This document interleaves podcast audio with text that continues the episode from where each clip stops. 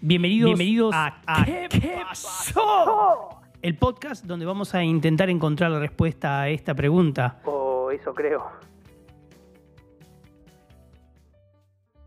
Bueno, bueno, bueno. Parece que llegamos al tercer episodio, ¿verdad? De esto que llamamos ¿Qué pasó? Y bueno, ¿qué pasó? Que se nos pasó el año. Se nos pasó el año, pasó el primer episodio, que tratamos a Papá Noel, Santa Claus, el gordito rojito. Pasó el segundo episodio, el cual hablamos sobre el fin de año, esta, esta festividad que obviamente todos los años tenemos que festejarla, porque, porque si no, no sabemos cuándo empieza y cuándo termina. Así que tenemos, tenemos que festejarla. Pasó el fin de año, el 31, y llegamos a este tercer episodio y llegamos a nuestros queridos Reyes Magos, sobre todo magos, muy magos. Melchor, Gaspar y Baltasar. ¿Quiénes son ustedes, muchachos? ¿Quiénes son? ¿Qué es lo que quieren? ¿A dónde van? ¿De dónde vienen? ¿Por qué? Porque no sabemos si, si verdaderamente ustedes son son reales, son ovnis. Ahora está la teoría de que todos los, personajes bíblicos pueden haber sido, no sé cómo decirlo, eh, legiones galácticas. Bueno, hay toda una teoría detrás de eso. Interesante, ¿eh? Interesante. Si te la cuentan, eh, podés llegar a creerla. Podés llegar a creerla. Yo vi un documental y me la creí un poco. Un poco. Pero me sigo preguntando. Sigo preguntando y me pregunto también ¿Por qué me dan regalos estos reyes? ¿Por qué? por qué tantos regalos? ¿Por qué la Navidad me da regalos? El 31 y quizá te ligas algo. Y ahora, reyes. Te ligas los regalos de los reyes magos, sus camelios. Pero bueno, no vamos a adelantar, no vamos a adelantarlos. Y es increíble porque es tanta la emoción y el nerviosismo que estos personajes generan a, los más pequeños y también a, a, los, adultos. Generan tanto nerviosismo y expectativa que en el silencio de la noche, de tanto pensar en ellos, les parece oír el sonido de sus pasos y el roce de sus túnicas de seda por los pasillos de la casa o el apartamento. Qué misterio, qué misterio. Y tenemos que comenzar este episodio preguntándonos quiénes son en verdad estos personajes. ¿No? La única alusión que tenemos a estos sujetos aparece en el Evangelio de San Mateo, en el que se menciona a unos magos, pero mm, en ningún momento nos dicen sus nombres, ni siquiera que fueran reyes y ni mucho menos que fueran tres. El Evangelio cuenta que unos magos llegados de Oriente fueron guiados por una estrella, la estrella, la, conocida estrella de Belén. Digo conocida porque es, es algo ¿no? que en la cultura general se, se conoce esto, la estrella de Belén.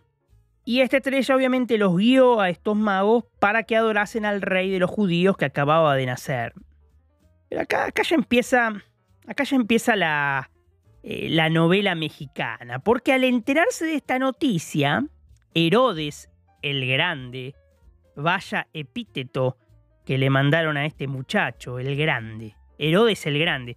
A ver, no se gastaron ni un millar en pensar semejante epíteto eh, para este, este muchacho. Herodes el Grande, que, seguramente era chiquito. Era chiquito, es como eh, Napoleón Bonaparte, que lo pintan grande, arriba de caballo grande, y era, era un pequeño enano. No, no enano, pero era petizo. Con mucha honra, che. Bueno. Em, entonces, Herodes el Grande, que por esa época era el rey de lo que es, de lo que es Judea, los mandó a llamar a estos muchachos. Le dijo, venid, vengan, vengan, eh, ustedes, eh, reyes. Y los interrogó un poco, ¿no? Y les hizo prometer que una vez hallaran al niño, se lo comunicaran para que él pudiera también adorarlo. Claro, él quería, él quería también estar en la, en la trifulca. Él también, bueno, él quería adorarlo también. Entonces, estos muchachos, tras abandonar el palacio y ser guiados por la estrella de Belén, los magos encontraron al niño en un establo en Belén, junto a María, la madre del niño, y José, que José es el padre putativo. ¿Sí? María la madre del niño y José el padre putativo. Al postrarse ante él y ofrecerle oro, el metal de los reyes, incienso, la ofrenda de los dioses, y mirra como anuncio de sus futuros padecimientos, fueron advertidos por un ángel de que no volvieran al palacio de Herodes, ya que éste solo quería acabar con la vida del niño. Bueno, acá ya vemos que eh, la novela. La novela recién arranca. Recién arranca, esto recién arranca. Los evangelios ofrecen muy pocos datos sobre los Reyes Magos. Mm, muy pocos datos.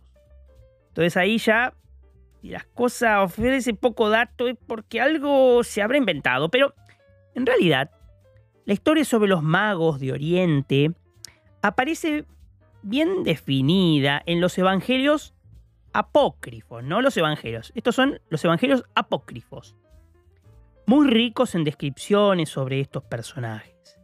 En ellos, el término mago se, se interpreta como un sinónimo de astrólogo, un sabio que puede, a través de la lectura de las estrellas, predecir acontecimientos. Y claro, estos personajes, para poder llegar eh, a Belén, justo a la casa del niño, eh, Jesús, eh, claramente tienen que, tienen que tener conocimientos astrológicos, ¿no? De cómo seguir las estrellas, los astros, para, para poder llegar, para poder guiarse. Entonces es, es eh, bueno, es coherente, ¿no? Que, que, que, que el término mago se interprete como un sinónimo de astrólogos. Está bien.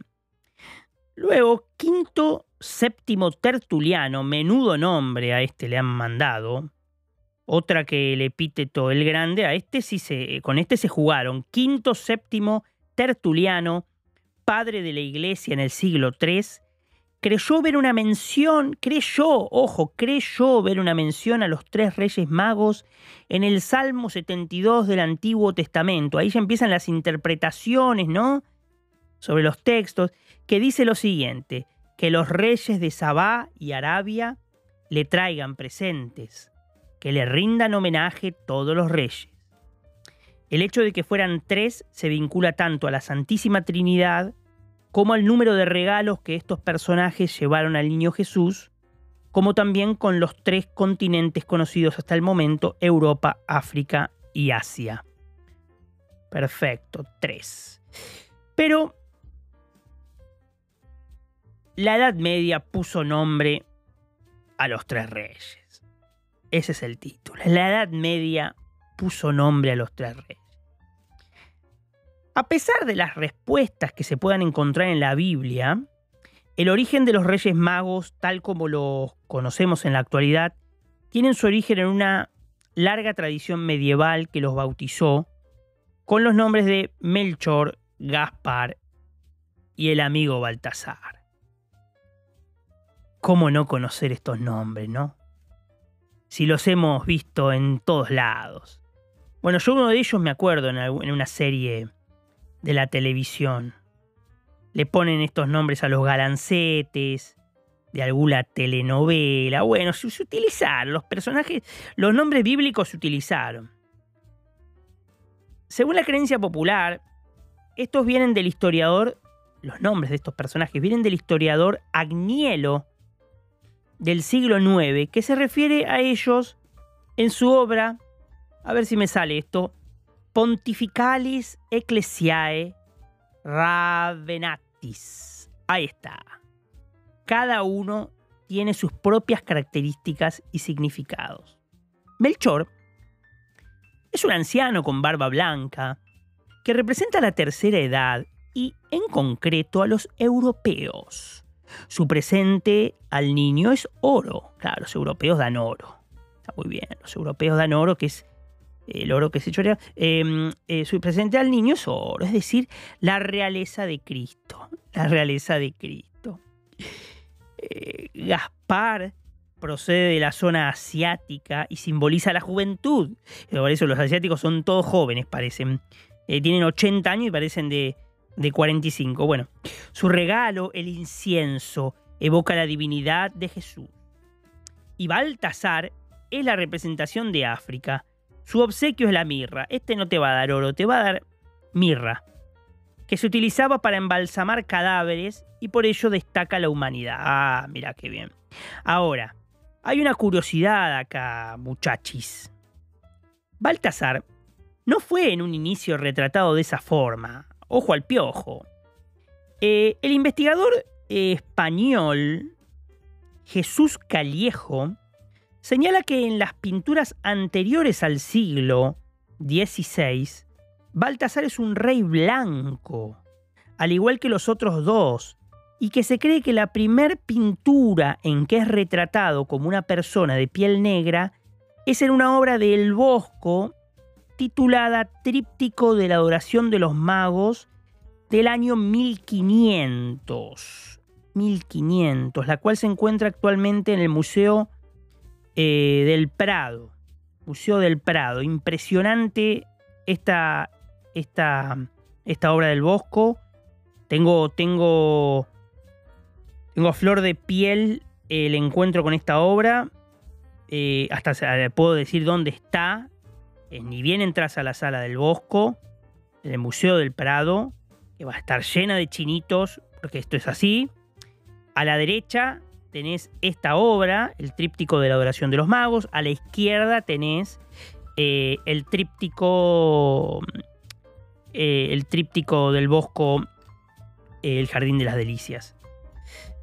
Maravilloso, maravilloso. Si, si, lo han visto, lo han de recordar. Y si no,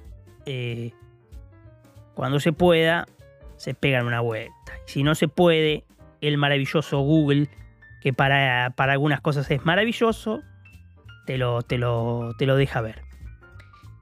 Entonces, eh, todo esto de Baltasar y demás se debe a que en esa época en que Baltasar comenzó a representar África, por lo que se creía que debía ser negro. Esto es brutal, ¿no? Eh, como, como es de África es negro. Bueno, eh, genial. Es por esa razón que lo empezaron a pintar negro. Como, como Baltasar comenzó a representar África, eh, lo, mandaron a pintar negro. Bueno, buenísimo. África son todos negros, no hay ningún blanco. Bueno, listo, che. Sigamos, a otra cosa mariposa.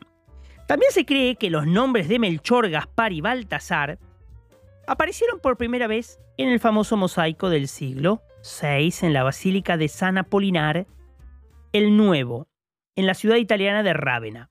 Según un manuscrito del siglo XIII, se creía que los magos podían proteger contra la epilepsia y bastaba con rezar una breve oración al oído de un enfermo, pronunciando el nombre de los tres reyes, para curarlo.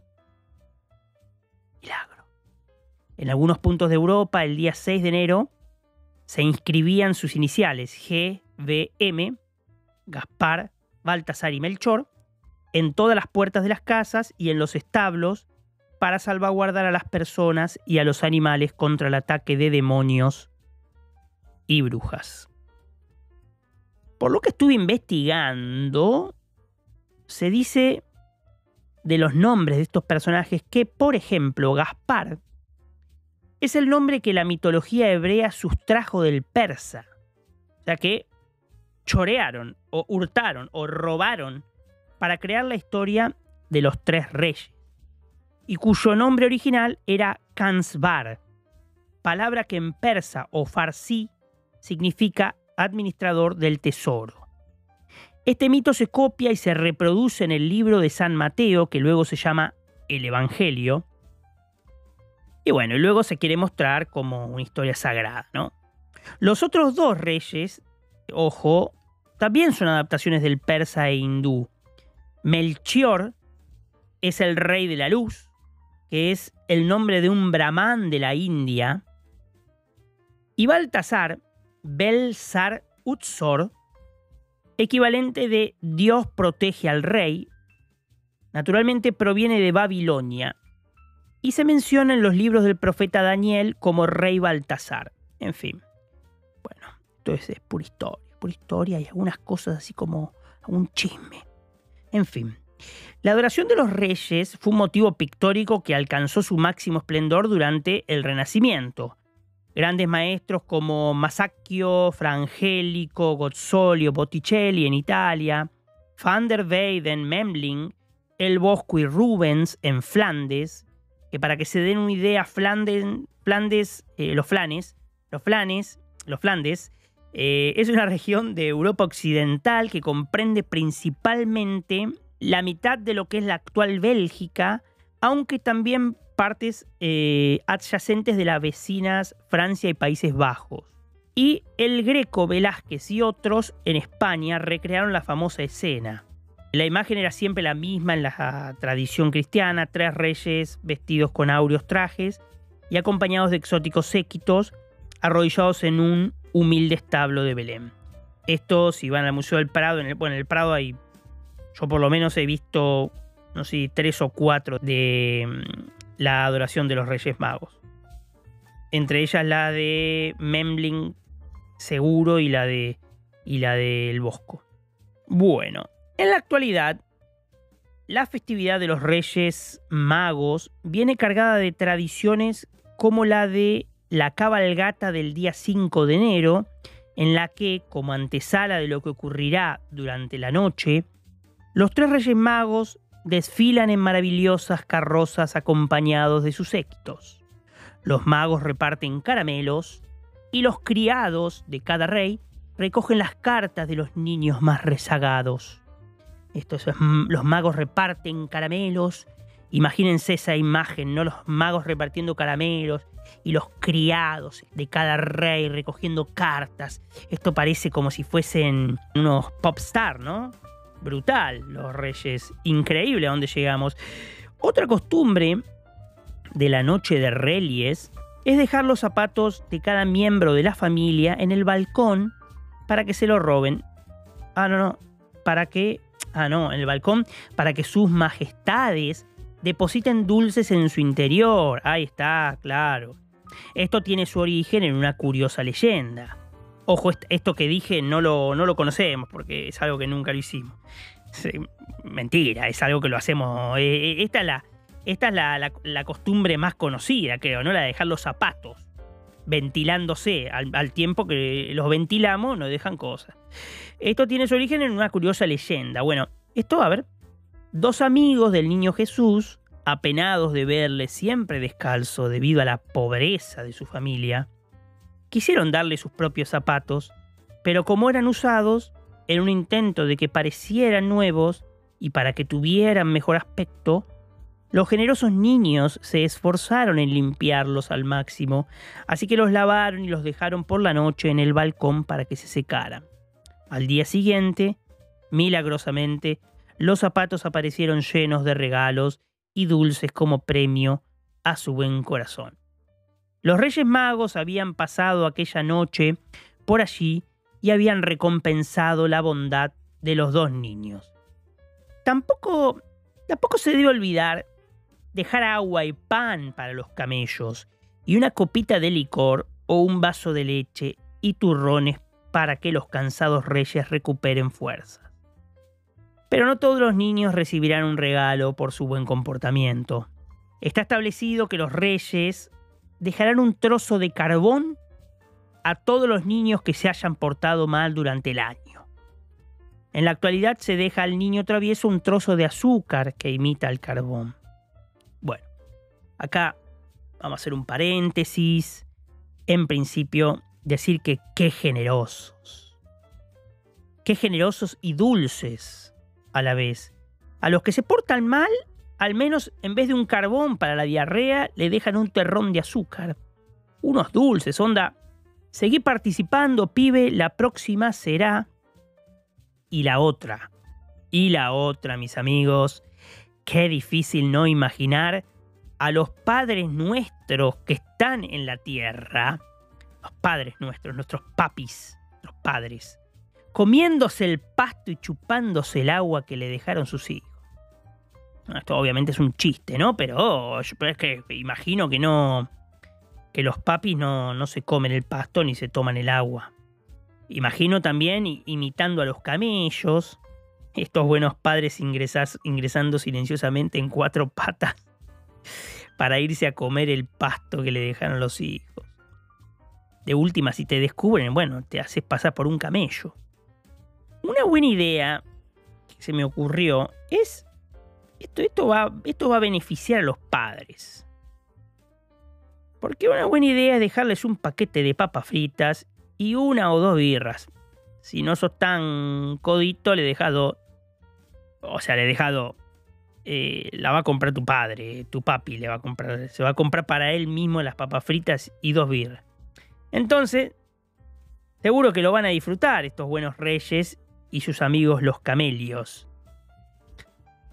Para acabar el día más maravilloso del año, no puede faltar el dulce por excelencia la rosca o roscón o tortel de reyes.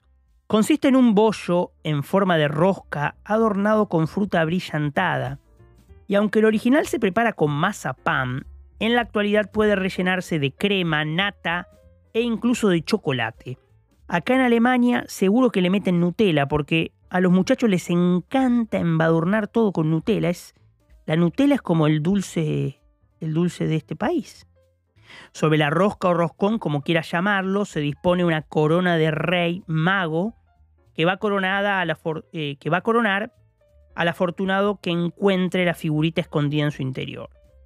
Por contra, a quien descubra la semilla o haba, no le quedará más remedio que pagar el precio del dulce. Bueno, esto en Argentina no pasa, no pasa, al menos yo no la conozco, esto que le pongo una corona, ni siquiera que tenga una figurita escondida. Eso tengo, tengo duda ahí, ¿eh?